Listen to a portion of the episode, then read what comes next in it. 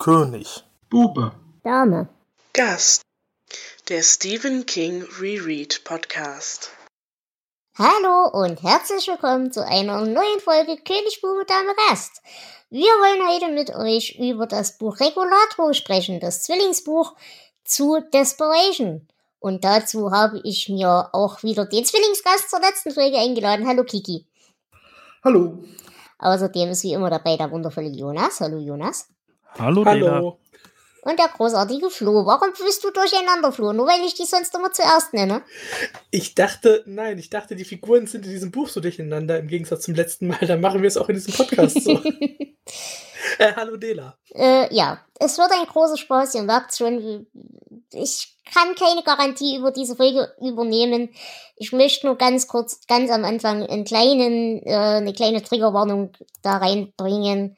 Gut, Gewalt und so weiter haben wir bei King ja immer und bei Bachmann erst recht. Aber ich glaube, ähm, wir sind alle nicht unbedingt dem Spektrum zugehörig. Sehe ich das richtig? Hm? Und demzufolge, also in diesem Buch geht es sehr viel um Autismus und so weiter und so fort. Meiner Meinung nach eine fürchterliche Darstellung. Ich will nur dazu sagen, wir sind, oder zumindest ich bin definitiv in keiner Form betroffen, die mir bewusst wäre. Und wenn ich Scheiße laber, ist es keine Absicht, dann bitte, bitte, bitte korrigiert mich und uns alle. Äh, wir wollen hier keinen ableistischen Blödsinn weiter reproduzieren, aber er ist halt im Buch drin. Und wie gesagt, wir sind da gerne offen für jegliche Kritik, wenn wir da Blödsinn erzählen, ne? Wir wollen nur angemerkt haben, wir sind ja nicht Menschen, die über irgendwas reden, von dem sie überhaupt keine Ahnung haben, ohne das wenigstens vorher zugegeben zu haben. Können wir uns darauf einigen? Ich denke schon. Ja, gut. natürlich. Alles klar. Gut, dann würde ich sagen, reden wir über dieses Buch. Äh, Flo, hast du eine zeitliche Einordnung für uns? Ja, wir sind immer noch im Jahr 1996. Und das ist jetzt das letzte Buch, das erschienen ist, wobei es parallel mit Desperation erschienen ist. Ähm, zu diesem Buch, das erste, was hiervon entstand, war der Titel. Das zweite, äh, was er sich überlegt hat, war das Gimmick, dass es ein Schwesterbuch zu Desperation ist. Und dann so ganz abseits davon hat er sich irgendwann mal den Plot ausgedacht. Äh, Das merkt man dem Buch leider an. Und als wäre das Gimmick nicht genug, hat er noch eine weitere Sache wieder ausgegraben, im wahrsten Sinne des Wortes. Es ist ein Bachmann-Buch. Ähm, ein Autor, der vielleicht besser hätte tot bleiben sollen. Ja, Regulator zeigt uns wieder dieselben Figuren, denselben Ort, dasselbe Monster wie in der letzten Folge. Nur ganz anders. Also er hat die Charaktere genommen, hat sie aber wild durcheinander gemischt. Ähm, teilweise haben wir Familien, wo die Kinder aus dem ersten Buch jetzt die Eltern sind und äh, es ist sehr wirr und das trifft leider auf das ganze Buch zu. Und deswegen tut es mir für Jonas jetzt sehr leid, denn der muss uns erzählen, worum es hier geht. Äh, ja, erstmal vorweg, ich werde mich äh, jetzt bei der Zusammenfassung viel auf Desperation beziehen. Deswegen, wenn ihr die Folge noch nicht gehört habt, äh, macht es am besten jetzt, ansonsten wird es wahrscheinlich etwas zu Verwirrung kommen. Ähm, ja, es gibt weiterhin diesen Dämon namens Tak, den wir in Desperation kennengelernt haben. Der wohnt auch äh, quasi weiter in dieser äh, China-Mine äh, und kommt dann allerdings äh, irgendwie kann er einen äh, ja, kleinen autistischen Jungen zu sich locken äh, und ja, nimmt ihn dann in Besitz. Irgendwie kann, äh, ja, ein Unterschied ist, Tak kann jetzt scheinbar nur von ganz bestimmten Personen äh, Besitz ergreifen. Äh, und zwar die irgendwie, ja, quasi geistig ihm gewachsen sind oder sowas. Und das scheint dieser Junge zu sein. Ob das jetzt mit dem Autismus zu tun hat oder nicht, weiß ich nicht. Oder ob es irgendwie eine Art Shining ist, dass der Junge hat, möglich. Jedenfalls äh, hat Besitz von diesem Jungen, äh, irgendwie die Familie äh, stirbt dann und der Junge kommt bei seiner Tante unter, und zwar in der Poplar Street, wo quasi die ganze Geschichte spielt. Der Junge hat ein Fable oder äh, Seth heißt er. Äh, der Junge hat ein Fable für äh, einmal äh, alte Western und zum anderen eine, äh, ein, ja, eine Zeichentrickserie namens Motocops. Äh, und ja, er sorgt irgendwie dafür, dass die Protagonisten dieser Serien auf einmal echt werden und die Straße angreifen, die Häuser niederschießen und ähnliches. Äh, ja, die Anwohner tun sich irgendwie zusammen, es äh, ja, sind im Prinzip die gleichen äh, Personen wie auch in Desperation. Stadt verwandelt sich teilweise äh, auch in eine Art Western-Kulisse. Die äh, Motocops greifen ihren, ja, ich, ich habe vergessen, Stormwagons oder so äh, an. Äh, ja, und die Stadtbewohner tun sich dann halt zusammen, um einerseits der Sache zu entfliehen, beziehungsweise dem Ganzen ein Ende zu setzen. Ich denke, was noch wichtig ist, ist, dass tatsächlich die ja, Ziehmutter oder Tante oder wie auch immer man das will, von Seth ähm, bis ungefähr drei Viertel des Buches überhaupt nicht in Erscheinung tritt, großartig. Und sie dann aber so ein bisschen die Endlösung äh, in die Hand nimmt. In Kombination, in Zusammenspiel mit Seth. Können wir uns äh, darauf einigen? Ja, das schon. Also äh, Seth kann mit ihr kommunizieren, ohne dass äh, Tag das mitbekommt. Äh, ja, und sorgt dann quasi dafür, dass äh, sie zu ihm kommt, sie äh, ja, tricksen Tag irgendwie ein bisschen aus und letztendlich kommt dann eine andere Anwohnerin äh, und erschießt die beiden, also äh, Seth und seine Tante Audrey. Und damit hat Tag dann kein Wirt mehr und muss theoretisch verschwinden.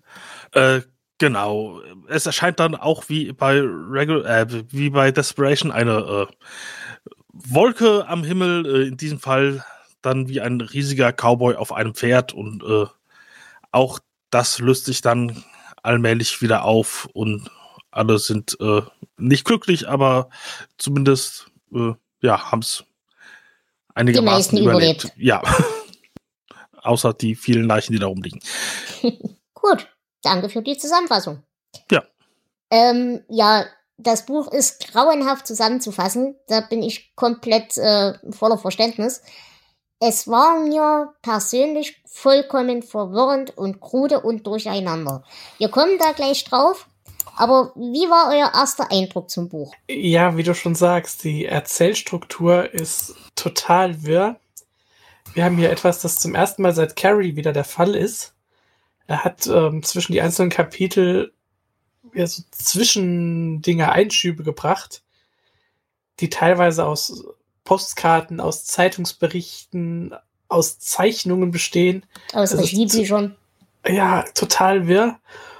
Und ähm, die Geschichte ist auch wieder nicht wirklich chronologisch erzählt. Das macht das Ganze ja ohnehin immer schon etwas schwieriger, aber dem guten Buch verzeiht man das. Hier ähm, ist es noch ein weiterer Nagel für den Sarg. Mhm. Kiki? Ja, ich war auch ziemlich enttäuscht. Also den Anfang fand ich noch gut. Und dann so bis zu drei Viertel des Buches dachte ich, na jetzt, ja, vielleicht, vielleicht kommt noch was, vielleicht passiert noch was Schönes. Und dann hatte ich irgendwie das Gefühl, das Ende von einem ganz anderen Buch zu lesen, was aber auch nicht toll war. Mhm. Und Jonas, wie war es bei dir? Äh, ich war anfangs sehr verwirrt, weil die, ja, die Namen auftauchten, die äh, vorher in Desperation drin waren. Aber äh, ja, ich irgendwie keinen richtigen Faden gefunden habe. Irgendwie, ich, ja, ich hatte Probleme, in die Geschichte reinzukommen. Mhm. Bei mir war es so, ich habe das Buch komplett anders in Erinnerung. Also ich habe ja schon in der Desperation-Folge gesagt, ähm, ich weiß, ich habe ein Buch gelesen von den beiden und habe ein anderes von den beiden weggelegt und wusste nicht mehr welches. Jetzt weiß ich es wieder. Äh, ich hatte aber irgendwie trotzdem im Gefühl, ich wusste, Regulator ist so ein Parallelweltding aber ich habe das irgendwie im Geiste mit dem Ton verknüpft und das war es jetzt so nun gar nicht. Ob das nur an der Western... Das ich gar nicht so sagen. Ja, da gut, kommen wir noch drauf. Kommen wir drauf. Ja. Ich vermute, bei mir im Hirn war das durch die Western-Thematik. Ich hatte es aber tatsächlich mit den Sargjägern so ein bisschen verknüpft. Aber das für mich erstmal kann ich behaupten, es ist erstmal gar nicht drin. Das ist aber nicht das Schlimme an diesem Buch. Das Schlimme ist dieser himmelschreiende Atheismus. Und stilistisch, da gebe ich dir recht, vollkommen, Flo, es ist eine absolute Katastrophe. Ich habe an diesen Einschüben teilweise meinen Spaß gehabt. Zum Beispiel die ganzen Tagebuchelemente. Die haben für mich, das war das einzige Erträgliche in dem ganzen Buch. Auch wenn die dann eben genau diese ableistischen Elemente drin hatten, die mich wahnsinnig gemacht haben. Aber rein stilistisch waren das die einzigen ruhigen Momente, wo du einen klaren Gedanken in diesem Buch ausformuliert hattest. Äh, und alles dazwischen, ob das die, die Regieanweisungen waren aus dieser Fernsehserie oder die Regieanweisungen aus der anderen Fernsehserie oder die Werbung für dieses Spielzeug, es hat mich alles wahnsinnig gemacht.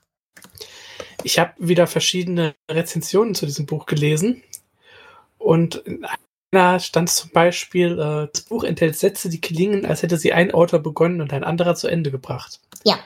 Das beschreibt den Stil, glaube ich, ganz gut. Es ist ähm, keine Einheitlichkeit drin. Das ist nicht nur an diesem, an, liegt nicht am Format, sondern es ist einfach wirr geschrieben. Also wüsste ich es nicht besser, hätte ich gesagt, King ist noch voll auf Koks. Hm, eine Theorie, würde ich sagen, bevor wir richtig in das Buch reingehen, reden wir darüber, ob es für euch ein Bachmann-Buch ist.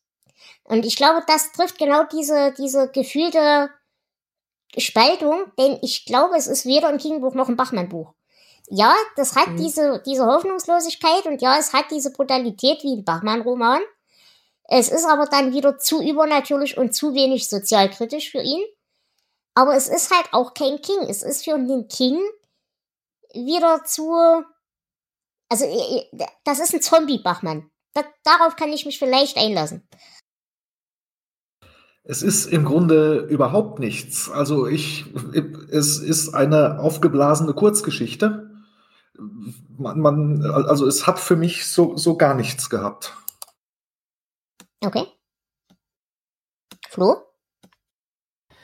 Ja, es ist, es ist kein richtiger Bachmann, das gebe ich dir recht. Also für mich ist dann sogar eher, ähm, wenn man jetzt Mr. Mercedes oder so die neueren Sachen liest, die klingen für mich eher nach Bachmann als das. Denn Bachmann war eigentlich bis jetzt immer sehr geradlinig. Ja. Und das ist hier überhaupt nicht der Fall. Ja. Kann ich eine, eine Theorie äußern? Äh, King hat im Vorwort zu diesem Buch ein bisschen was zur Entstehung geschrieben und das würde ich kurz vorlesen. Die am wenigsten bearbeiteten waren handgeschriebene Notizen auf Stenoblöcken, die Bachmann für seine ersten Entwürfe verwendete. Am weitesten fest fertiggestellt war der maschinengeschriebene Text des folgenden Romans. Er befand sich in einem mit Gummibändern gesicherten Karton für Manuskripte. Als hätte Bachmann kurz davor gestanden, ihn an seinen Verleger zu schicken, als sein Körper nicht mehr auf die Therapie ansprach. Und das ist, wie du sagst, für King würdest du es nicht besser wissen, würdest du glauben, er ist auf Koks. Hier kann man, glaube ich, wenn man, wenn man King ist und in Kings Welt lebt, und in seinem Kopf ist ja, haben wir ja bei, bei Stark schon so ein bisschen etabliert, Bachmann tatsächlich so ein bisschen was halb Reales in seiner Psyche. Und wenn man dann denkt, dass dieses Buch King geschrieben hat als Bachmann, der halb vor Schmerzen und vor Krebstherapie und vor Chemotherapie und so weiter wahnsinnig ist, dann kann ich mir vorstellen, dass so ein Buch rauskommt. Aber ich kann mir nicht vorstellen, dass der Mensch wirklich so durcheinander ist in seiner eigenen Psyche, dass er das so simulieren kann. Also wenn er das kann, hat er echt ein Problem. Ja. Ja. Aber, aber das ist meine persönliche Erklärung für dieses, für diesen Stil, für diesen Gruseligen. Aber das ist auch gleich schon eins der Probleme, die ich mit diesem Buch habe. Für mich sind die Bachmann-Bücher ein Gimmick. Mhm. Und das hier Buch ist an sich ein Gimmick. Und das ist einfach schon jetzt schon zu viel, bevor man startet. Ja. Aber ich unterstelle ihm hier tatsächlich schon fast ein bisschen Ehrlichkeit. Also ich glaube tatsächlich da, man hat so ein großes Problem. Ja, das kann gut sein. Okay. Ähm, ansonsten, es steht in diesem Vorwort noch drin, Desperation handelt von Gott, Regulator handelt vom Fernsehen. Das heißt vermutlich, dass sie beide von höheren Mächten handeln, aber sie sind gleichwohl sehr unterschiedlich. Auch das ist ein Punkt, der an mir vorbeigegangen ist. Dass es ums Fernsehen geht? Ja, ich habe das mit dem Fernsehen nicht als Thema, ich habe das als, ja, als Werkzeug empfunden. Ja, aber das war God in Desperation ja auch. Naja, aber in Desperation sprechen wir halt viel, da, da liegt dieser ganze Glaubenskrieg und diese ganze Verpflichtungsthematik und so weiter schon sehr symbolisch drüber. Das tut's meiner Meinung nach hier mit dem Fernsehen nicht. Hm, ja. Ja, ich, ich sehe es auch nicht. Man könnte jetzt, ähm, aber das wird nicht drauf eingegangen, richtig, dass man sagt, es ist so ähm, altes Fernsehen. Also diese Western-Zeit. Hm. Weil da gibt es ja doch schon einige Punkte, die in diese Richtung zeigen. Aber Fernsehen als großes Thema, nee, sehe ich gar nicht. Gut. Ähm, jetzt ist die Frage. Wir reden über die Charaktere, aber ich warne euch, es wird garantiert nicht so ausufernd sein wie bei Desperation. Aber sicherlich ein bisschen im Vergleich. Äh, ich habe genauso wie bei Desperation das Problem, dass die Charaktere mir völlig egal sind. Alle. Und noch schlimmer als Desperation, mir alle egal sind. Hm, geht mir ähnlich. Ich konnte mir außer, äh, also ich, zwei Charaktere konnte ich immer zuordnen. Das war äh, Johnny Marinville und äh, Audrey Weiler. Mhm. Die anderen äh, waren Namen, aber komplett austauschbar. Mhm. Ja, hier finde ich auch schon, dass das Experiment direkt gescheitert ist. Wenn man vorher wirklich Desperation gelesen hat, dann muss man durcheinander kommen. Und äh, diese Figuren ja einfach nicht so geschrieben, dass sie für sich allein stehen könnten. Dazu sind sie einfach viel zu hohl. Ja, bleiben wir bei der Theorie mit dem Fernsehen. Das sind Seifenoperncharaktere und eine Seifen Seifenopernkonstellation. Das waren sie bei Desperation auch, deswegen ist es das Problem. Bei Desperation war es ernst gemeint. Wenn man hier sagt, aber das ist ein Buch über das Fernsehen, würde das für mich schon wieder passen, dass die so oberflächlich und so klischeebeladen sind. Nur es haben hier nicht mal die Klischees funktioniert für mich. Ja, es hat die, die waren wirklich alle völlig flach und das wird ja noch dadurch schlimmer, dass ja niemand wirklich was tut. Also es ist niemand irgendwie unterwegs wohin, es ist, es passiert einfach nichts mit denen.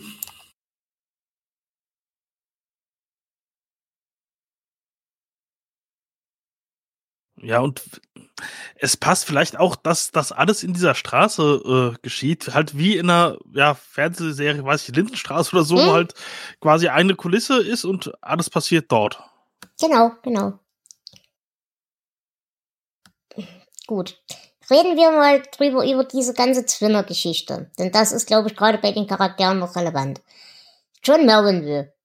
Im Vergleich zu Desperation. Wie habt ihr hier John Melvinville wahrgenommen? Ich gar nicht, aber das habe ich auch in Desperation auch schon nicht. Aber hier hat er für mich noch dazu nicht mehr die Tiefe dieses nicht vorhandenen Traumas, das ich bei Desperation schon nicht gefühlt habe, das aber zumindest in der Theorie da sein sollte. Äh, hier ist er ja ein kleines bisschen patenter, aber eine Tiefe hat er für mich trotzdem nicht gekriegt. Wie ging's euch? Nee, Tiefe nicht. Es war halt ein Charakter, der eine bestimmte Rolle spielen musste, aber ja, als Person, als äh, Gegenüber äh, sehe ich sie nicht. Es, es ist für mich, äh, weil er ist ja doch noch ähnlich zu seinem Twinner, mhm. ähm, aber es, er ist für mich einfach nur ein Abziehbild von der Figur, die wir in Desperation kennengelernt haben. Und selbst die war schon ein Abziehbild. Ja. Das ist wie so die 20. Kopie, es wird immer dünner. Ich meine, wir haben ja schon wie viele Schriftstellerfiguren gehabt. Ja. Ja. Und das hier ist jetzt wirklich jetzt so eine der der plassesten. Gut, dann haben wir Tom Billingsley. Das war der Tierarzt in Desperation. Ich glaube, Tierarzt ist er hier auch, ne? Ja. kann ich gar nichts dazu sagen. Ist aber ein Charakter, der eigentlich in seiner Form gleich bleibt. Nö, also er ist jetzt in, in Regulator ist er ja fähiger und ja. auch kein Säufer, aber ansonsten auch genau wie Johnny Marinville und die anderen macht er auch nichts. Gut, er, er näht einen ab dem Arm zu und, und das war's im Grunde, was ich noch weiß. Mhm, stimmt. Ich weiß gar nicht, stirbt er? Ähm, er überlebt in Okay. diesem Buch, ja. Und dann äh, Collie, der Polizist in Desperation. Ähm, da muss ich sagen, das finde ich insofern interessant, weil wir ja bei Desperation ihn hatten und ein bisschen als Konterpunkt hatten zu Tag. Dass er eben noch eine Zeit lang gegensetzen konnte. Und wir haben ja bei Desperation diskutiert, ob dieser krude Humor und diese Grausamkeit, ob die von Tag kommt oder ob die von ihm kommt. Wenn ich mir jetzt Regulator anschaue, ist da schon ohne Tag überhaupt kein Charakter mehr vorhanden. Hat hier eine, eine Backstory, die ihn zu einem tatsächlich interessanteren Charakter machen können. Aber es wird überhaupt nichts damit gemacht. Es ist ein ehemaliger Cop auch. Das war's. Und er stirbt auch völlig belanglos. Ja. Dann haben wir Peter und Mary Jackson. Habe ich in beiden Büchern, das sind die, die in Desperation das äh, Gras mit sich rumgefahren haben. Haben aber in meiner Wahrnehmung auch überhaupt gar, gar, gar keine Bedeutung in diesem Buch. Sterben hier auch diesmal gleich. Dann haben wir ähm, die Carver Family. Da ist jetzt tatsächlich eine, eine Umstellung drin. Das heißt, äh, hier sind die Kinder, die Eltern und andersrum. Wo ich sagen muss, Törtchen als den Spitznamen für die kleine Tochter sehe ich ein. Für die erwachsene Frau ist es sehr schmerzhaft. Ja. Im, Englischen geht's noch eher, da wird äh, Spy genannt, ganz einfach. Ja, aber das ist doch genauso schlimm. Ja, aber es ist im Deutschen klingt's noch bescheuerter. Ja, das stimmt. Mm, David ist hier für mich auch so ein absolutes Arschloch-Mensch. Also er nimmt hier komplett die Rolle seines Vaters ein in, in Desperation. In Desperation haben wir uns darüber aufgeregt, dass der Vater äh, von David eigentlich nur kluge Ratschläge gibt, ohne Ahnung von irgendwas zu haben und die Realität verweigert. Und das habe ich hier halt auch wieder drin, bloß dass es diesmal David ist. Hier sind einfach nur die Namen getauscht. Ja, und vor allen Dingen, wo ihr ja den Vater nervig fandet in Desperation und ich nicht so, hier finde ich ihn nervig als Kind. ja, okay. Und schlecht geschrieben. Ja, ja, gut, gut geschrieben gibt's, glaube ich, in diesem Buch wirklich nicht. Äh, dann kommen wir zu den zwei Charakteren, die ich ja zumindest in ihrer Handlungsart in Desperation gut fand, nämlich Cynthia und Steve. Da hatten wir bei Desperation eben diese ganze sexuelle Komponente drin, die mir zumindest in Ansätzen ein bisschen Spaß gemacht hat. Und zumindest Steve fand ich ja auch relativ patent in seiner Handlungsart. Und davon ist auch gar, gar, gar, gar nichts mehr übrig. Das ist, die sind komplett egal. Ich weiß nicht, was die das ganze Buch über gemacht haben. Außer das sind ja einmal schießen drauf und trifft. Ja, die sind halt drin, um aufzutauchen, würde ich sagen. Eine andere, äh, einen anderen Zweck haben sie nicht wirklich. Ich meine, bei, bei Desperation hatten wir bei Cynthia wenigstens den Zweck, sie war die junge, hübsche Frau, auf die wir die sexuelle Energie konzentrieren können. Aber nicht mal die Funktion hat sie hier. Was soll denn das? Ja, das kommt Ja. halt von dieser Idee, dass äh, die Charaktere alle auftauchen sollen. Und dann hat man sie und weiß nichts mit ihnen anzufangen. Das äh, Ja. war halt ein kein gutes Konzept. Vor allem, wir hatten es ja in das Bild, und da haben wir alle gesagt, ja, mit der Figur könnte man was machen. Hm. Und in, in Desperation haben wir sie zumindest nicht gehasst. Ja, das stimmt. Aber hier ist sie sowas von überflüssig. Es ist, ich finde es sehr schade, dass es ihr letzter Auftritt ist. Ich meine, ich muss dazu sagen, sie nervt mich wenigstens nicht. Sie ist einfach nur egal in diesem Buch. Ja, Aber es ist trotzdem echt schade drum. Das, das nervt mich. Ne? Nervt mich unglaublich. Ähm, ja, und dann haben wir Audrey. Audrey war in dem Desperation ja nur die Schwägerin, ist das richtig? Nee, die Schwägerin war Deirdre. Ach ja, genau. Äh, Audrey war wer? Die äh, Chefin von der Mine oder halt eine Ah, Angestellte. die dann versucht, David zu erwürgen. genau. Genau. Mhm, Ja. genau. Ja, und hier ist Audrey die Tante bzw. Ziehmutter von Seth, von dem besessenen Kind. Und äh, ich habe hier in meiner Recherche einen Satz gefunden, der mich fürchterlich aufregt. Similarly, while Audrey was an antagonist in desperation, in this novel she is a sympath sympathetic protagonist and one of Tuck's primary victims. Nein, ist sie nicht. Discuss. Du hast recht, ist sie nicht. Habt ihr mit Audrey in irgendeiner Form, in irgendeiner Weise, irgendein Gefühl von Mitleid oder auch nur von Sympathie oder auch. Oh, ich, Äh, ja, was, was, hat was hat für dich ge gezündet? Was hat für dich funktioniert? Ähm, es hat irgendwann habe ich verstanden, dass sie äh, kein Problem mit Seth hat, sondern mit Tuck in Seth. Nein. Ja, also ich weiß, was du meinst, aber nein. Das kann ich dir an Textbeispielen be- widerlegen. Weiß ich, weil ich ich habe äh, die ganze Zeit gedacht, okay, die regt sich auf, dass alles Zeug rumliegt, der Junge so dreckig ist und sowas. Da denke ich mir, ja, das ist dein Job, dich um das Kind zu kümmern, dann mach das doch. Und irgendwann habe ich aber dann gemerkt, okay, äh, Tuck lässt sie das nicht machen. Tuck gibt äh, den Ton an in diesem Haus.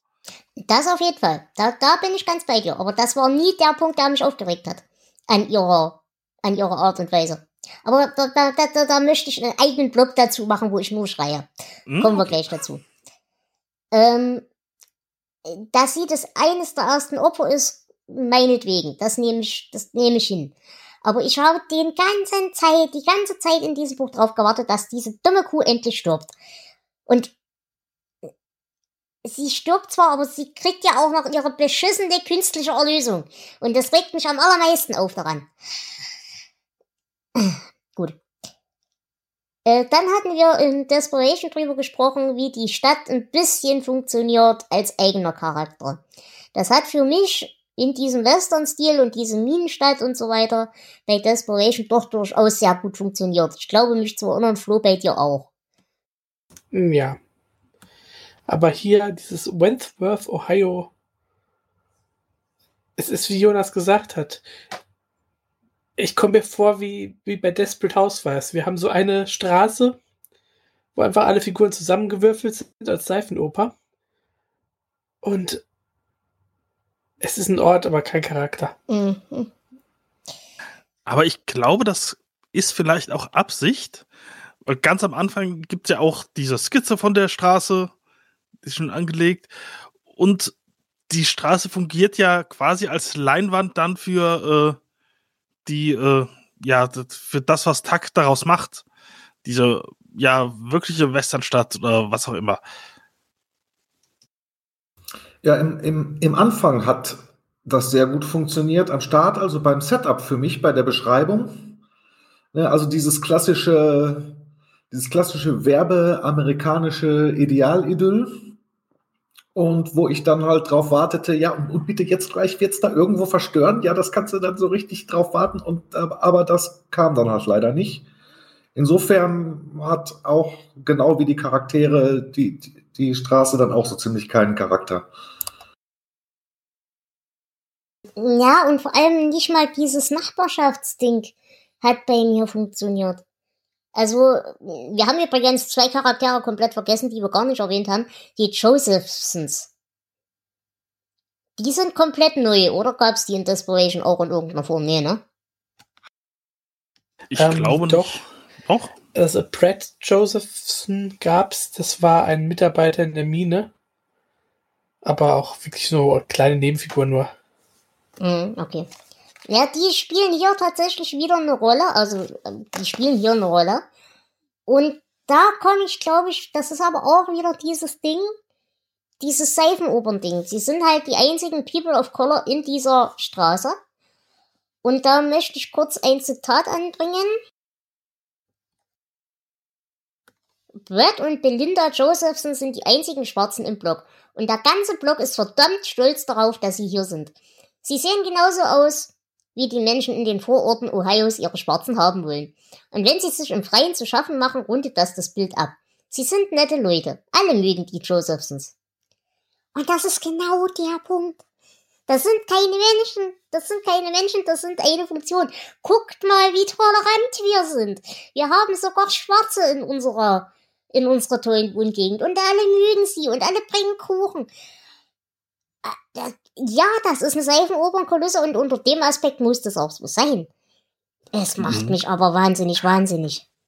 Ich bin gerade am überlegen, ob das vielleicht absichtlich so überspitzt ja, ist ja, und ja, ja, auch so gesagt wird.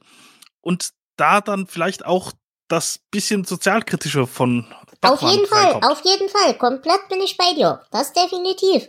Aber das, das würde funktionieren, wenn eben das Ganze keine Seifenopernkarikatur wäre an sich. Dann würde die Überspitzung auffallen. Verstehst du, was ich meine? Hm, also mir ist die aufgefallen. Deswegen, ich ich, ich fand halt dieser Punkt gut. Äh, die äh, sind genauso, wie die Leute ihre Schwarzen haben wollen.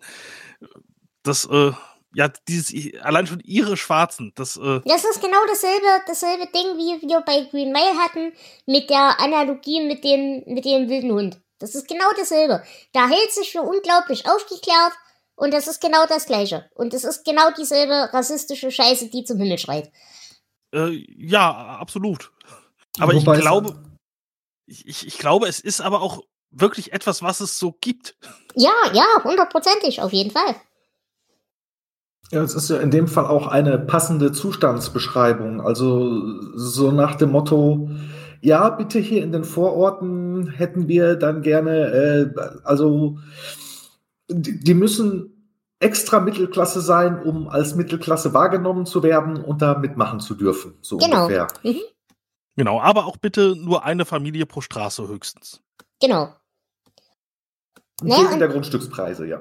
Genau, und, und, genau das ist auch das, was für mich wieder reintrifft in die Sache, diese ganze geheuchelte Idylle und so weiter, die funktioniert.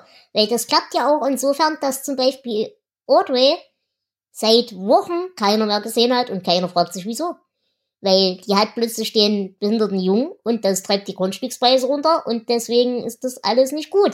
Und deswegen schließen wir die einfach mal aus. Natürlich haben wir das alles nie absichtlich gemacht. Das war alles ganz, das ist mir einfach nicht aufgefallen, dass ich die so lange nicht mehr gesehen habe. Also das funktioniert, aber. Oh. Wenn das tatsächlich die Handlung wäre, hätte ich, glaube ich, auch weniger Probleme damit so wirklich eine, eine Satire. Ja, dass das hätte mit, funktioniert. Ja, eine Satire mit Monster, das wäre gut gewesen. Aber das ist es nicht. Das ist komplett wirr, was wir hier rauskriegen. Kommen wir mal auf das Wirr zu sprechen. Ich gebe dem Buch den Punkt, diese ganze Welt, die sich da kreiert live. Wir gucken ja zu, während sich diese Welt live rendert. Äh, die muss wirr sein, weil sie aus dem Geist eines Kindes stammt. Nicht mal wegen des Autismus, sondern einfach, weil es aus dem Geist eines Kindes stammt. Kinder sind in ihren Denkprozessen, glaube ich, nicht so detailreich und nicht so logisch. Da ist dann halt da ein Kaktus, weil da muss jetzt ein Kaktus sein.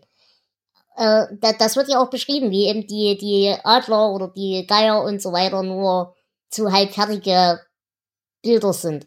Das funktioniert schon. Aber das muss man doch nicht in ein Buch kippen und es damit so völlig unlesbar machen. Ich fand, das hatte einen gewissen Charme. Ich, ich, also inhaltlich ja, inhaltlich gebe ich dir recht, Jonas. Aber das Problem ist, ich habe schon mit dem Satzbau Probleme gehabt. Selbst der Satzbau war so deliriös. Nein. Es, es stecken Ideen eines guten Buchs hier drin. Aber sie kommen so. Also wenn man sie sehen würde, wäre es einfach dann vertrocknet und es wäre kein Pflänzchen rausgekommen. Ja. Das ist das Problem, was ich hiermit wirklich habe. Was wir hier auch drin haben, ist wieder die Kritik am Frauenbild. Das, haben wir ja bei King öfters, aber das, das hat mich auch wieder fürchterlich aufgeregt. Wir haben ja sehen, Törtchen schubst ihre Tochter weg, um an ihren Sohn zu kommen. Audrey ist Audrey. Wie gesagt, komme ich gleich in der Atheismus-Sektion dazu. Beispiel Kim. Beispiel Cammy. Beispiel sind ja, die komplett ohne jede Relevanz ist. Die einzigen, die irgendwas auch noch im Hauch Sinnvolles tun, sind die Männer. Und selbst die machen nur Scheiße. Aber die tun wenigstens irgendwas. Ah. Ja, da hast du vollkommen recht. Da kann ich nicht widersprechen. Wollen wir, wollen wir über den Ableismus reden, dann hab ich's von der Seele. Dann kann ich auch wieder ruhiger sein. Können wir gerne machen. Immer ran, ja. Äh, ich werfe jetzt mit sehr vielen, mit sehr vielen Zitaten gleich um mich. Wartet. Da könnte man jetzt bösartig sagen, da hast wenigstens du was Zitierfähiges in dem Buch Ich habe sehr viel Zitierfähiges. Oh ja. Äh, das fängt zum Beispiel an mit diesem Satz. Äh, wir, wir sind jetzt in der Perspektive von Audrey. Eins muss ich dir sagen. In den vergangenen Wochen habe ich neuen Respekt vor Herb Weiler bekommen. Das ist ihr Mann. Er hat alles arrangiert, von der Überführung bis zu den Todesanzeigen im Columbus und dem Toledo Blade. Und dass er Seth aufgenommen hat, ohne ein Widerwort. Nicht nur ein Waisenkind, sondern ein autistisches Waisenkind. Nun, ich meine, ist das erstaunlich oder bilde ich mir das nur ein? Ich stimme für erstaunlich. Und er scheint das arme Kind wirklich zu mögen. Wenn er den Jungen manchmal ansieht, bekommt sein Gesicht einen versonnenen Ausdruck, der tatsächlich Liebe ausdrücken könnte. Jedenfalls erste Ansätze. Das kommt mir umso bemerkenswerter vor, wenn man bedenkt, wie wenig ein Kind wie Seth zurückgeben kann. Und ich betone, das ist noch bevor irgendeine Spur von Tag in diesem Kind ist. Also zumindest merklich. Ja, stimmt. Moment. Also, wie gesagt, ne, ihr, ihr habt den Grundton verstanden. Er ist nicht unsympathisch zu dem behinderten Kind. So ein anbetungswürdiger, gnädiger Gatte. Und dann geht es weiter. Äh, sie haben Schokoladenmilch getrunken wie alte Freunde. Und als ich mich für Seths röchelndes Atmen entschuldigt habe, in Klammern selbstverständlich hauptsächlich, weil es mich verrückt macht, da lachte Mervyn Wilson nur und sagte, dass Seth nichts für seine Po lieben könnte. Auch hier keine Spur von Tack.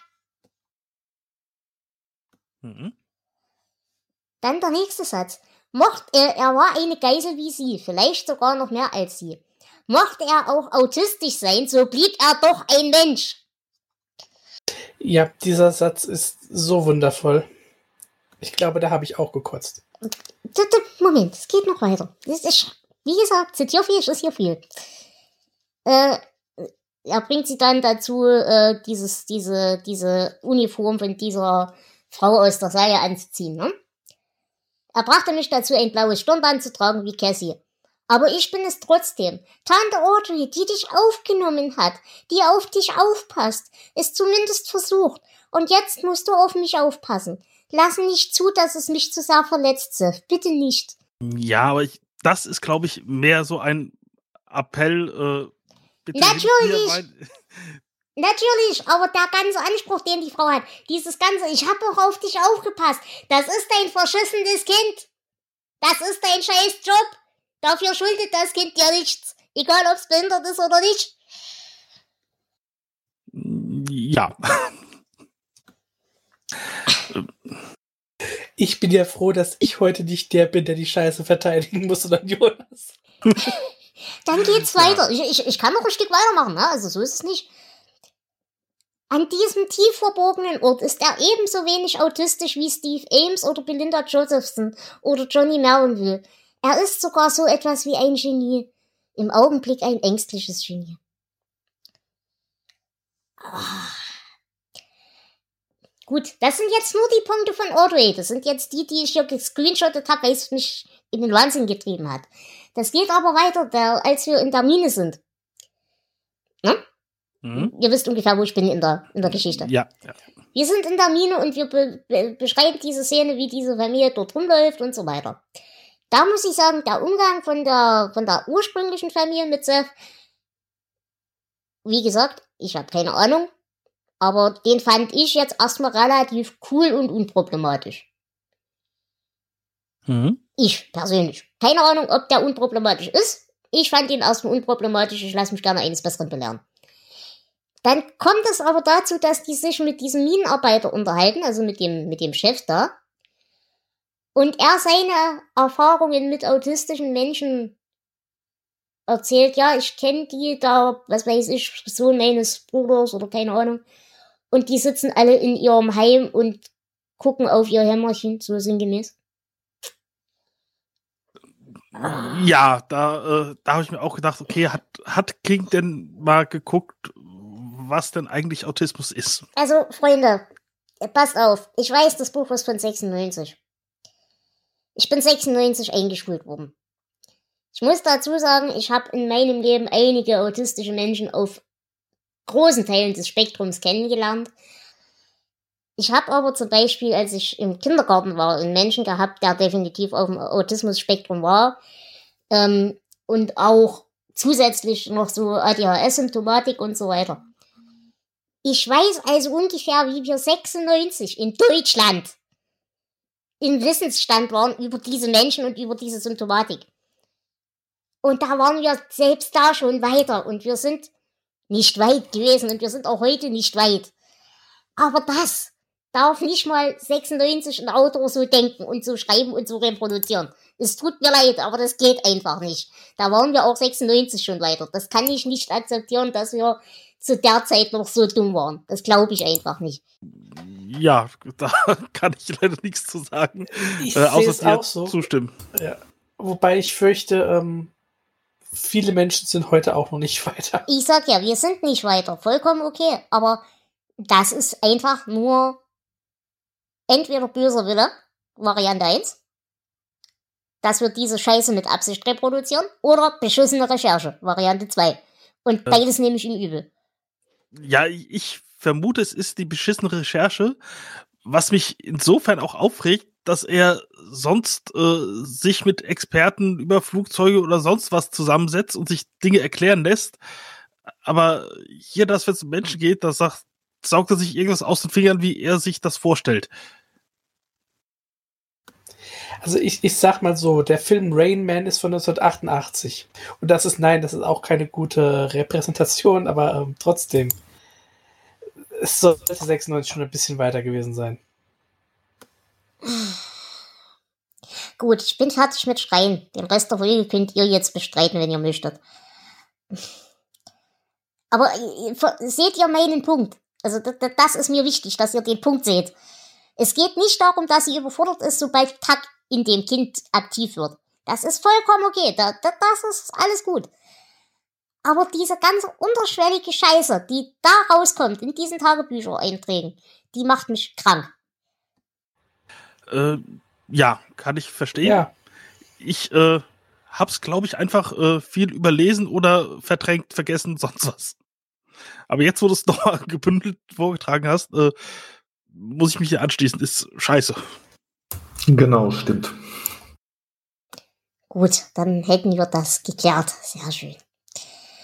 Wollen wir ein kleines bisschen im nicht vorhandenen Inhalt voranschreiten? Ja, können wir gern machen. Ich wollte euch fragen, wie seht ihr diese Sache, dass überhaupt Seth zu dieser Familie kommt? Ist dieser Unfall oder sie werden erschossen, ne?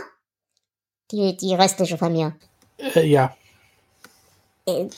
Ist das Zufall oder ist das Tag? Also hat da der Seth schon das erste Mal diese Viecher irgendwie ins Leben geholt und dann die erschossen oder? Ja, das war Tag. Das wird ja auch im Buch beschrieben, dass dann halt dieser rote Tracker Arrow Van dann da gesehen wurde. Also das, das war Tag, das war kein Unfall. Genau, das wird so in diesem Zeitungsbericht schon so dargestellt, also es ist eine dieser Einschübe, ähm, dass ich da jetzt keine Zweifel dran hatte. Der, der rote Lieferwagen mit dieser Radarschüssel auf dem Dach, ähm, da hat, hatte ich keine Fragen mehr. Und wie, warum? Also warum? Ich habe ja schon bei Desperation das Problem gehabt, dass ich keine, kein Gefühl für die Motivation von Tuck hatte. Jetzt haben wir hier ja aber den, den, den Wirtskörper schon sowieso aus Reichweite gebracht. Wir sind also schon mal zu einem großen Teil ausgebrochen. Warum müssen wir jetzt dafür sorgen, dass der einfach ganz woanders hinkommt, wenn er auch einfach seine Heimatstadt hätte auslöschen können? Ist eine gute Frage, aber damit kommen wir zum Teil von dem Buch, der mir am allermeisten auf die Nerven gegangen ist. Mhm. Der hat mir Tech kaputt gemacht. Mhm. Ich fand Tech in Desperation ja besonders gut halt als, wie gesagt, so eine Art Naturgewalt, so ein Instinkt, ungeformtes, also, also ebenso gar nicht wie wir. Mhm. Aber Tech in in Regulators ist einfach nur ein kleinliches, sadistisches Arschloch. Und das fand ich doof. Also, die haben mir meinen schönen Outsider kaputt gemacht. Mm, mm, glaubst du, dass das Tech ist, dass das kleine sadistische, quengliche Arschloch ist? Ich Ja, würde eher ja denken, unter es ist. Ich würde eher vermuten, das ist genauso wie wir es bei, bei Collie hatten in, in Desperation. Äh, er steckt halt in dem Kind. Kinder sind halt quengelig. Kinder sind halt grundlos grausam im Zweifelsfall. Auch hier wieder, nicht wegen der Behinderung, sondern einfach, weil es ein Kind ist. Ja, nee, das, das ist ja, wird ja von Audrey da in den Tagebucheinträgen auch ziemlich lang beschrieben, wie er sie halt kontrolliert und wenn, wenn ihm gerade langweilig ist oder er Spaß dran hat, äh, sie sich selbst quälen lässt. Und, äh, in, und die Hauptsache, dass sie wohl spürt, merkt, das, was Tech am meisten aufregt, ist, dass er sie mit dem Körper von Seth nicht poppen kann. Genau. Oder mit irgendeinem Körper, auch dem von ihrem Mann. Genau, und das ist also, wie gesagt, es ist, ich, ich, ich fand's doof. Da war Tech aus Desperation war, war schick, Mhm. aber hier ist, ist es einfach, einfach blöd. Hm, okay. Aber hier haben wir halt auch wieder diese sexuelle Komponente drin, die wir bei Tech äh, in Desperation projiziert hatten auf Cynthia und Steve, ne? Also das, das ist wieder, er wollte, glaube ich, wieder dieses Element reinbringen, um diese Spiegelung beizubehalten. Ja, wobei es äh, in Desperation aber halt ambivalent war, so nach dem Mhm. Motto, ist das jetzt Tech oder ist das unsere Reaktion, wenn wir irgendwo mit Tech äh, Kontakt Genau. aufnehmen? Richtig. Und das ist hier natürlich au- auch dieses kleine bisschen an, an Mystik fehlt. Ja, das stimmt. Bin ich ganz bei dir. Wie ging's euch denn? Die, die ganze Handlung im, im, im, in der Straße, muss ich euch ganz ehrlich sagen, kann ich euch nichts dazu sagen, weil nichts passiert ist. Wir erschießen ab und zu ein paar Leute, wir werden zu großen Teilen erschossen. Es gibt ein paar Kon- Familienkonflikte und es gibt ein paar rassistische Ausfälle. Es gibt ein paar Traumareaktionen, die aber auch völlig bedeutungslos sind. Das war's. Ich habe mir echt bei diesen Figuren gewünscht, dass mehr erschossen werden. Also diese ganze Handlung in der Straße ging mir sehr früh im Buch unheimlich auf den Sack. Ähm, ja, aber ich glaube, genau diese Nichthandlung äh, hat mir ein bisschen Spaß gemacht, weil es ist halt äh, Tech, der äh, ja spielt. Der äh, hat die Fernsehsachen gesehen, hat schon mal gemerkt, okay, der Junge mag das, das ist eigentlich auch gar nicht schlecht. Ich habe tausende Jahre in dieser Mine festgesessen und jetzt gibt es Fernsehen. Wie geil ist das denn? Das ja. Hm? Und äh, ja, dann macht er sich seine eigene Realität und äh, spielt einfach äh, ja mit der Realität rum, äh, bringt Leute um, äh, mischt Western und Science Fiction wild durcheinander und äh, ja, es ist halt einfach, ja, er, er macht Chaos. Er Für mich ist die entscheidende Frage, diese, diese Macht, diese Realität zu bauen. Hat die Tak oder hat die Seth? Weil für mich hat die Macht, die Realität zu bauen, Seth. Und Tak nimmt dieses Werkzeug nur glücklich gerne für sich. In, in Desperation hat Tak die, die Macht selber, die Realität zu formen, indem er eben die Viecher beeinflusst und so weiter. Wobei er da ja nichts ändert an der Welt. Er tut ja nur die Dinge, die in der Welt sind, beeinflussen, aber er schafft ja nichts Neues. Versteht ihr, was ich meine? Mhm, aber äh, da, das habe ich aber schon eindeutig bei Tech äh, verortet. Das sagt Seth ja auch Audrey dann mal irgendwann. Tech ist weg, he is making, he is building. Also das schon Tech. Und aber Ja. noch, noch mal kurz zur Nichthandlung. So, sowas hätte mir Spaß machen können, wenn, wenn man halt irgendwie eine eine Verbindung zu irgendeinem dieser Charaktere hätte formen Ja. können, aber das ist halt komplett nicht da.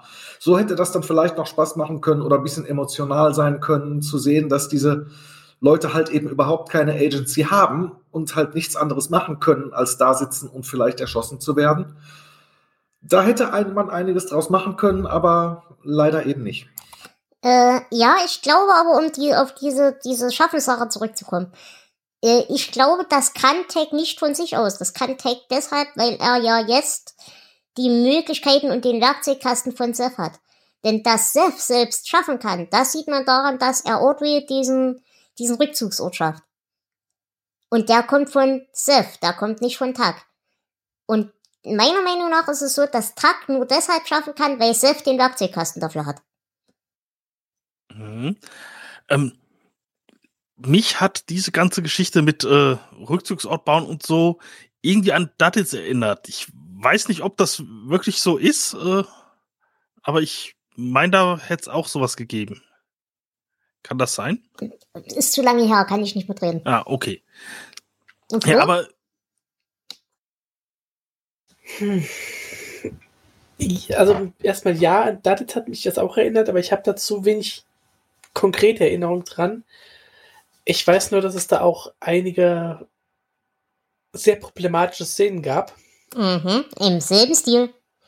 Das weiß ich nicht mehr, deswegen bin ich da schon ein bisschen gespannt drauf, wenn wir da bald äh, soweit sind. Das ist noch ein bisschen.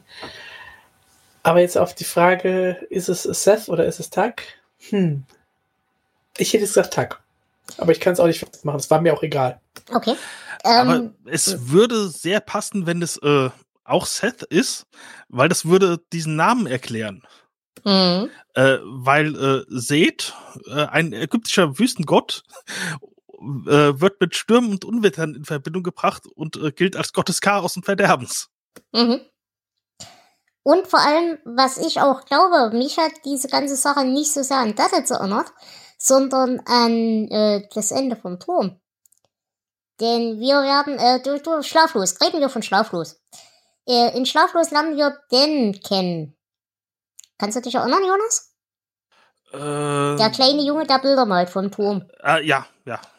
Dieser kleine Junge oder beziehungsweise irgendeine Twinner-Version von ihm, eventuell oder auch nicht, äh, hat im Turm am Ende noch eine ganz wichtige Bedeutung. Ich will jetzt nicht spoilern, aber die Tatsache, dass wir Seth, als wir den, den Geier äh, sehen, der wirkt ja irgendwie schlecht gezeichnet oder wie nicht vollständig gezeichnet. Mhm. Und das hat mich sehr an Dan erinnert. Äh, da, nur, dass wir das im Hinterkopf behalten. Okay. Also ich glaube eher die Verbindung ist das, als, als die, die Daddits-Verbindung. Ja. Ähm, noch eine Sache zu dem ägyptischen Seth. Mhm. Äh, dessen Sternbild äh, war nämlich der große Wagen. das ist niedlich. Das finde ich gut.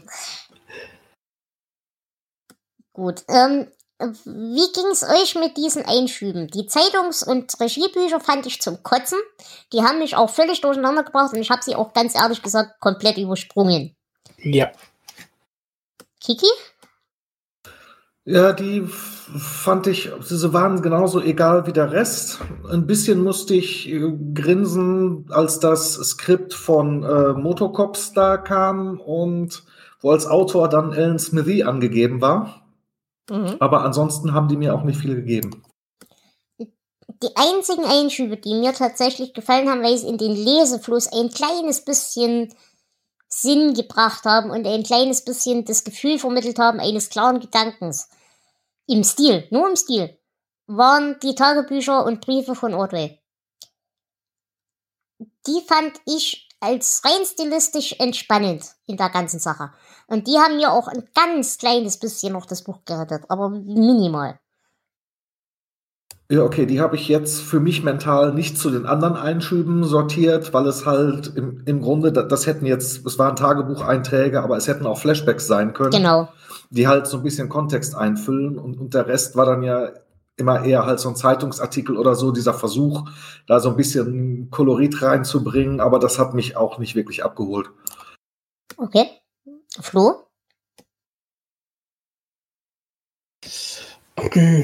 Ich glaube, ich habe damals bei Carrie schon gesagt, diese Einschübe nicht so unbedingt mochte. Und auch hier ist es der Fall, dass sie mich eher rausbringen. Ähm, wie du sagst, also die, die Tagebuch-Sachen sind wenigstens noch so ein bisschen handlungsvorantreibend. Aber wir haben ja zum Beispiel einfach aus einer Fernsehzeitung einen Artikel über äh, die Regulatoren. Einen Western aus dem Jahr 1958 mit ähm, Bewertungen wie unterdurchschnittliches Western-Melodram. ich, es ist lustig, aber es passt nicht in dieses Buch und es, ich finde es absolut merkwürdig. Hm. Ja, das geht mir sehr ähnlich. Also ich hätte es auch nicht in dieser Form gebraucht.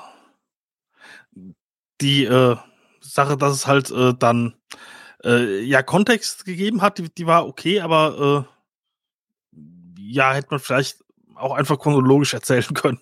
Mhm, okay. Hm, Flo, wollen wir kurz über deine Theorie mit der Turmwelt reden? Weil ich, wie gesagt, an mir ist es vorbeigegangen. Außer dieser Sache mit eventuell Den und Realität schaffen aus anderen Dingen. Äh, können wir gerne machen. Ähm, es ist auch nicht meine Theorie, aber ich sehe schon einige Verbindungen. Also, ähm, gut, wir haben das, das Bergarbeiterstädtchen, das äh, von ja, Wesen terrorisiert wird. Das haben wir auch in Wolfsmond. Mhm. Aber das ist natürlich ja, die, diese gleiche Handlung äh, könnte auch nur ein fauler Autor sein und keine Verknüpfung. Ja. ja. Ähm, wir haben, das ist eine Szene, die normal du immer angesprochen hättest. Ja, ich glaube, ich weiß, welche du meinst. Er schlüpft in die offenen, glasigen Augen und lässt die Zähne scharlachrot leuchten. Mhm. Ja, was natürlich wieder auf den scharlachroten König hindeutet wir machen jetzt einfach mal alle Verknüpfungen, sonst, ja, äh, genau. ja, sonst kommen wir, weil es hängt ja eh alles zusammen. Soll ich weitermachen? Ähm, ja. Peter geht über die vom Regen verwaschenen Linien eines Himmel- und Höllegitters auf den Bürgersteig. Das ist wieder die Verbindung zu, äh, ja, einerseits Callahan, andererseits schlaflos, den kleinen gelben Männern und dem Turm. Ja, mit den kleinen gelben Männern haben wir äh, auch noch eine andere Verbindung. Und zwar wieder mit dem Film Die Regulatoren. Ähm, denn in Atlantis gucken Charaktere diesen Film. Außerdem, äh, Johnny findet, dass das Haar wie der Kamm auf dem Helm eines römischen Centurio aussieht. Damit haben wir wieder eine Verknüpfung zu Schlaflos. Um, ähm, gut, was wir auch schon genannt haben, ist Tuck spricht die Sprache der Toten. Da haben wir jetzt in Desperation schon drauf eingegangen.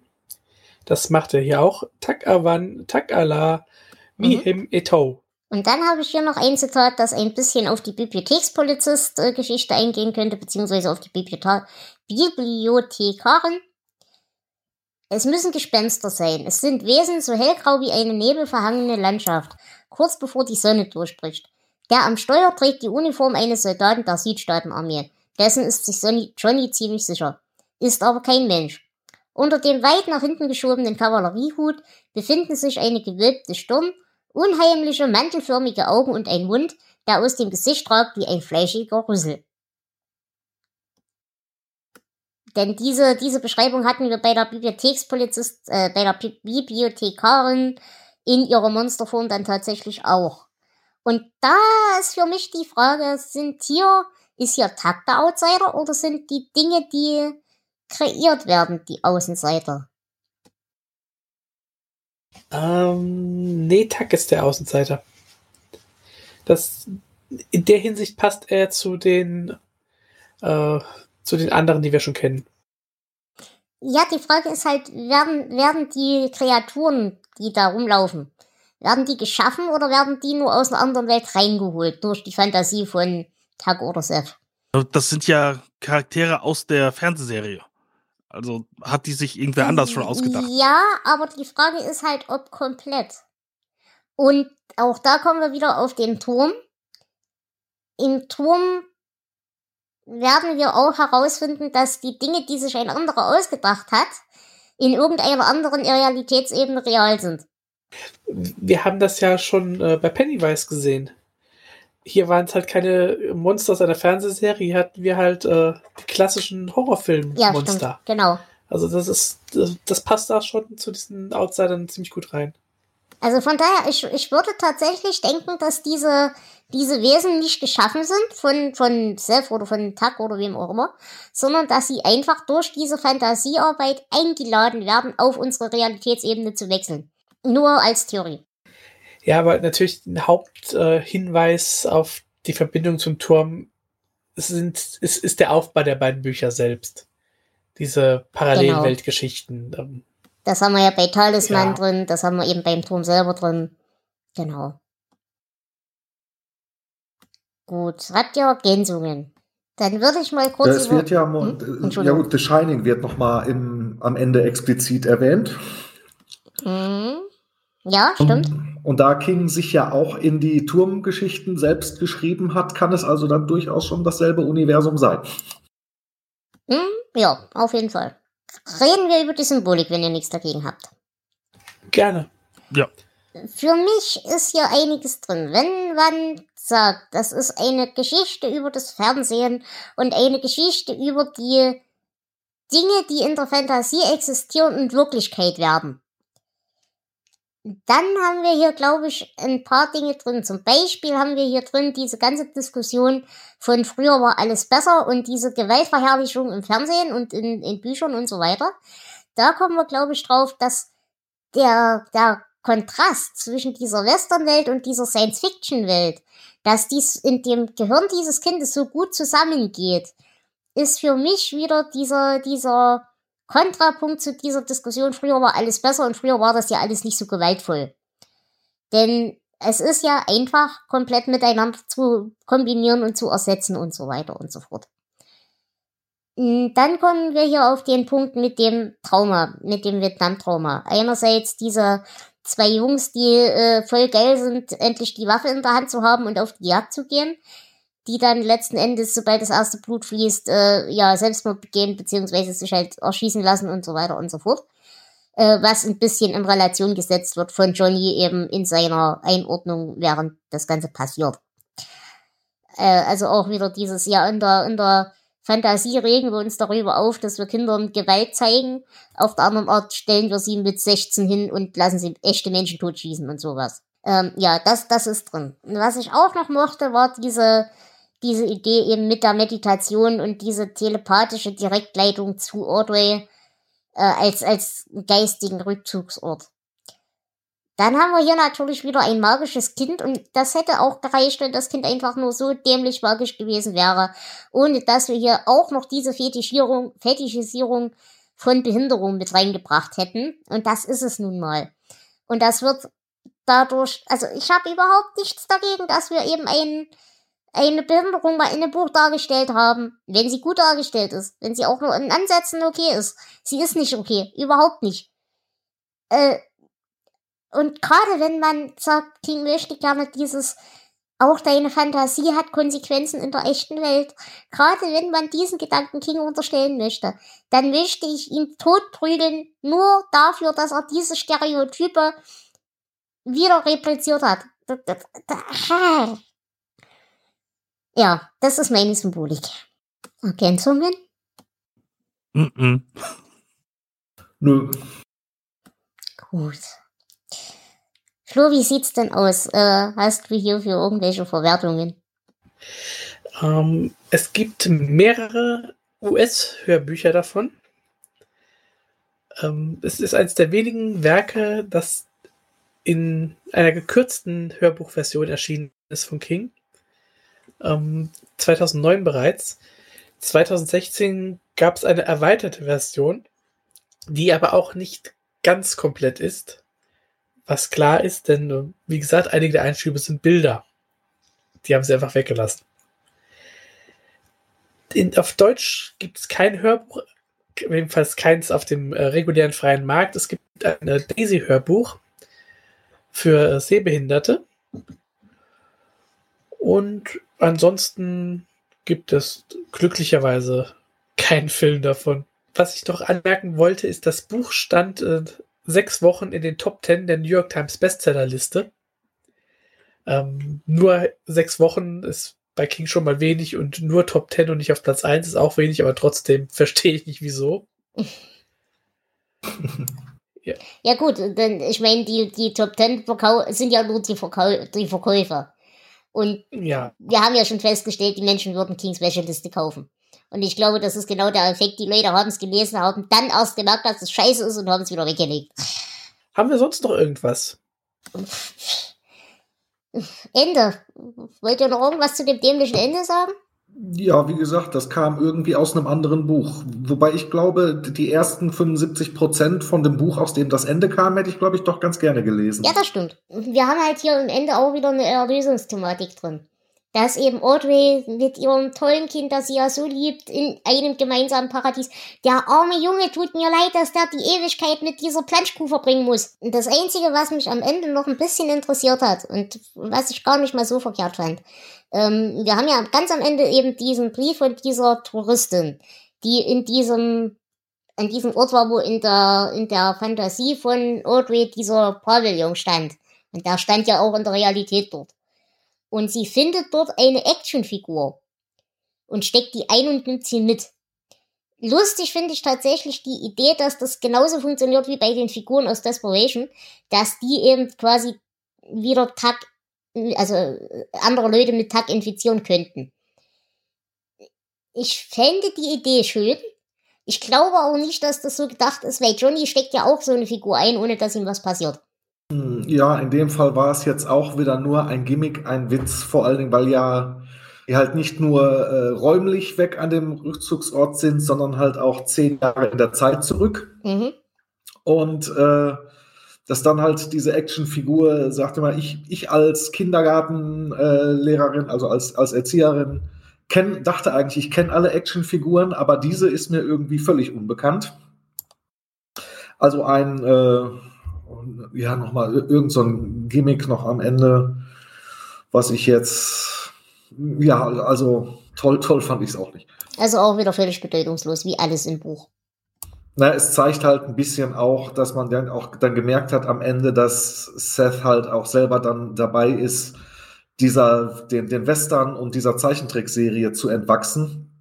Und dass dann halt zumindest der Geist dann auch noch mit der, mit der Action, die Figur hat er ja im Buch immer, wenn er vorkommt, die meiste Zeit da. Also, dass dann, dass sich wenigstens ein Charakter verändert hat Mhm. irgendwie. Mhm. Wobei das der Charakter war, der am wenigsten Veränderung nötig hat. Gut. Habt ihr denn für dieses Buch Zitate? Eines habe ich. Ja? Aber weshalb war es dann gekommen? Es Zu haben und um fernzusehen, flüsterte eine Stimme weit hinten in seinen Verstand. Um fernzusehen, Spaghetti auszuessen und um zu machen. Mhm. Ja, insofern finde ich ja Tack schon fast sympathisch. Ich meine, ne? Ja, ich finde diese Stelle, äh, wenn man das dann das ganze Buch aus diesem Blickwinkel liest, dann kann es Spaß machen. Ja, gebe ich dir recht. Kiki? Nee, absolut nichts Zitierbares gefunden. Okay, Flo? Geht mir genauso. Dann mache ich weiter. Er beschließt, dass es ein St. George des 20. Jahrhunderts sein wird. Er wird den Drachen ficken, statt ihn zu erschlagen. Das zweite. Die Geste ist deutlicher Ausdruck. Vielleicht gibt es keinen besseren. Für einen Verstand, der die Verwirrung hinter sich gelassen und einen Zustand fast völliger Ratlosigkeit erreicht hat. Dann. Und wie schlimm musste die Lage sein, in der man sich befand, wenn der Himmel selbst sich an der verdammten Verschwörung beteiligte. Und als letztes, und das ist, glaube ich, das Punktzitat für das ganze Buch, billig und sentimental. Das stimmt wahrscheinlich, aber wenn wir leiden, sind wir selten kreativ. Und das ist auch mein Schlusswort an der Stelle und ich möchte euch um eure Bewertungen bitten. Wir bewerten wie immer von 0 bis 19 und ich würde sagen, Flo, fang an. Ja, das erste, der erste Satz in diesem Buch ist, es ist Sommer. Das hätte mir schon sagen müssen, dass es mir nicht gefällt. Nein, also ähm, ich habe mich echt durchgequält durch dieses Buch und das letzte Mal, dass mir das passiert ist, da waren wir auch beim Bach. Das war Mhm. bei Sprengstoff. Und ich das Ganze hier auch nicht besser bewerten als Sprengstoff. Ich fand es grauenhaft, nicht nur wegen den ganzen problematischen Sachen, die du ja auch vorhin ausgeführt hast. Äh, Der ganze Stil, die Handlung. Es hätte interessant sein können, aber er hat überhaupt nichts daraus geholt. Und ich mache etwas, was wir in diesem Podcast äh, sehr selten bis jetzt gemacht haben. Ich gebe null Punkte. Jawohl. Dann würde ich gleich einsteigen. Ich glaube, ich habe Sprengstoff noch einen Punkt zur Gnade gegeben, wenn ich mich nicht täusche. Drei sogar. Okay, dann lege ich mich fest. Ich gebe diesem Buch ebenfalls null Punkte, weil ich zwar hier auch wieder, es hat mich genug bewegt, dass ich die ganze Zeit schreien möchte, aber es ist einfach nicht in Ordnung. Die, dieses Buch ist einfach nicht in Ordnung. Das weder so zu schreiben, noch so auf den Markt zu bringen, noch irgendwas. Es ist ein schlechtes Buch und es ist ein problematisches Buch und ich mag es nicht und es kriegt null Punkte von mir. Und damit dürfte ich auch die schlechteste Bewertung, glaube ich, von mir jemals gegeben haben. Ja. Jonas? Mm, Ja, es ist problematisch, das Buch. Das stimmt. Äh, es hat mir trotzdem teilweise Spaß gemacht. Halt äh, die, dieses äh, der, der spielende Takt, der äh, aus Spaß äh, am Rumtöten ist und Zeug erschafft und macht, das war schön. Deswegen, äh, ich gebe zehn Punkte. Okay. Und Kiki? Also in, in, das war wirklich auch in dem Sinne ein Spiegelbuch zu Desperation, weil bei Desperation war es ja so, ich hatte Spaß und die belanglosen Teile haben mich nicht gestört. Hier war es zum großen Teil belanglos und die Teile, die nicht be- belanglos waren, gingen mir auf die Nerven. Aber da, das Ende war einigermaßen gut, wie ich eben schon gesagt habe. Da, das Buch zu dem Ende, das hätte ich viel lieber gelesen. Äh, Und, und deswegen gebe ich dann noch vier Punkte für das Ende. Okay, vielen Dank. Gut, dann haben wir dieses Elend hinter uns. Ja. Puh, schafft. Ich hoffe, ich habe nicht allzu schlimm geschrien. Ja, liebe Freunde, wenn ihr, wie gesagt, gerade zu diesem Buch und zu unserer Besprechung, ich, wie gesagt, bin überhaupt kein Profi in diesen Dingen, sollte ich Blödsinn erzählt haben, dann meldet mir das, schickt mir irgendwie eine Rückmeldung über Twitter oder per E-Mail oder sonst was. Gilt auch für alle anderen. Äh, die Kommentarfunktion im Blog ist deaktiviert. Ich würde das aber dann einfach in den Blogbeitrag quasi mit reinwerfen und mich natürlich auch mit eurer Kritik in irgendeiner Form auseinandersetzen. Ähm, wenn ihr vermeiden wollt, dass wir in zukünftigen Folgen Scheiße labern, dann könnt ihr das gern tun, indem ihr euch als Gast meldet. Das könnt ihr ohne Probleme machen. Ihr guckt einfach in unsere Leseliste, welche Folgen so demnächst dran sind. Ähm, wenn wir da schon einen Gast haben, ist das überhaupt nicht schlimm. Wir können auch mit mehreren Leuten senden. Wenn ihr das Buch nicht habt, ist das auch nicht schlimm, dann sagt uns rechtzeitig Bescheid und wir sorgen dann dafür, dass ihr mit der Quellenlage versorgt seid. Technisch braucht ihr nichts weiter, ihr braucht nur Teamspeak oder Skype, wobei uns Teamspeak immer lieber ist. Und halt irgendwie ein Gerät zum Reinreden. Mehr ist es eigentlich tatsächlich nicht. Und dann habe ich eigentlich nichts mehr zu sagen zu dieser Folge. Gibt's noch Ergänzungen von euch? Ich habe nichts mehr zu sagen. Ich freue mich auf das nächste Mal. Dann haben wir wieder ein gutes Buch. Was ist denn als nächstes dran? Wir kehren zurück zum dunklen Turm. Yay! Mit Glas. Oh, ich bin gespannt, da haben wir auch einen sehr tollen Gast wieder dabei. Eventuell sogar zwei. Gut, in diesem Sinne, Kiki, es war uns eine Ehre. Es tut uns leid, dass du schon wieder so ein Scheißbuch erwischt hast. Oh, Sprengstoff habe ich ja gemocht. Und Desperation. Naja, du bist ja das nächste Mal dabei bei einem. Oh, nein, es ist das Schwarze Haus. Vergiss, was ich gesagt habe. hm. Habe ich das etwa auch schon wieder völlig falsch in Erinnerung? Ich bin gespannt. Okay. Nein, aber du, du mochtest doch auch, glaube ich, den Talisman. Jo, Ja, wenn du den Talisman mochtest, magst du auch das Schwarze Haus.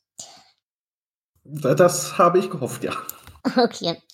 Dann, liebe Freunde, danke fürs Zuhören. Passt gut auf euch auf. Habt eine schöne Zeit. Guckt nicht so viel Fernsehen. Und wir sehen uns und hören uns dann demnächst wieder. Tschüss. Tschüss. Ciao. Tschüss.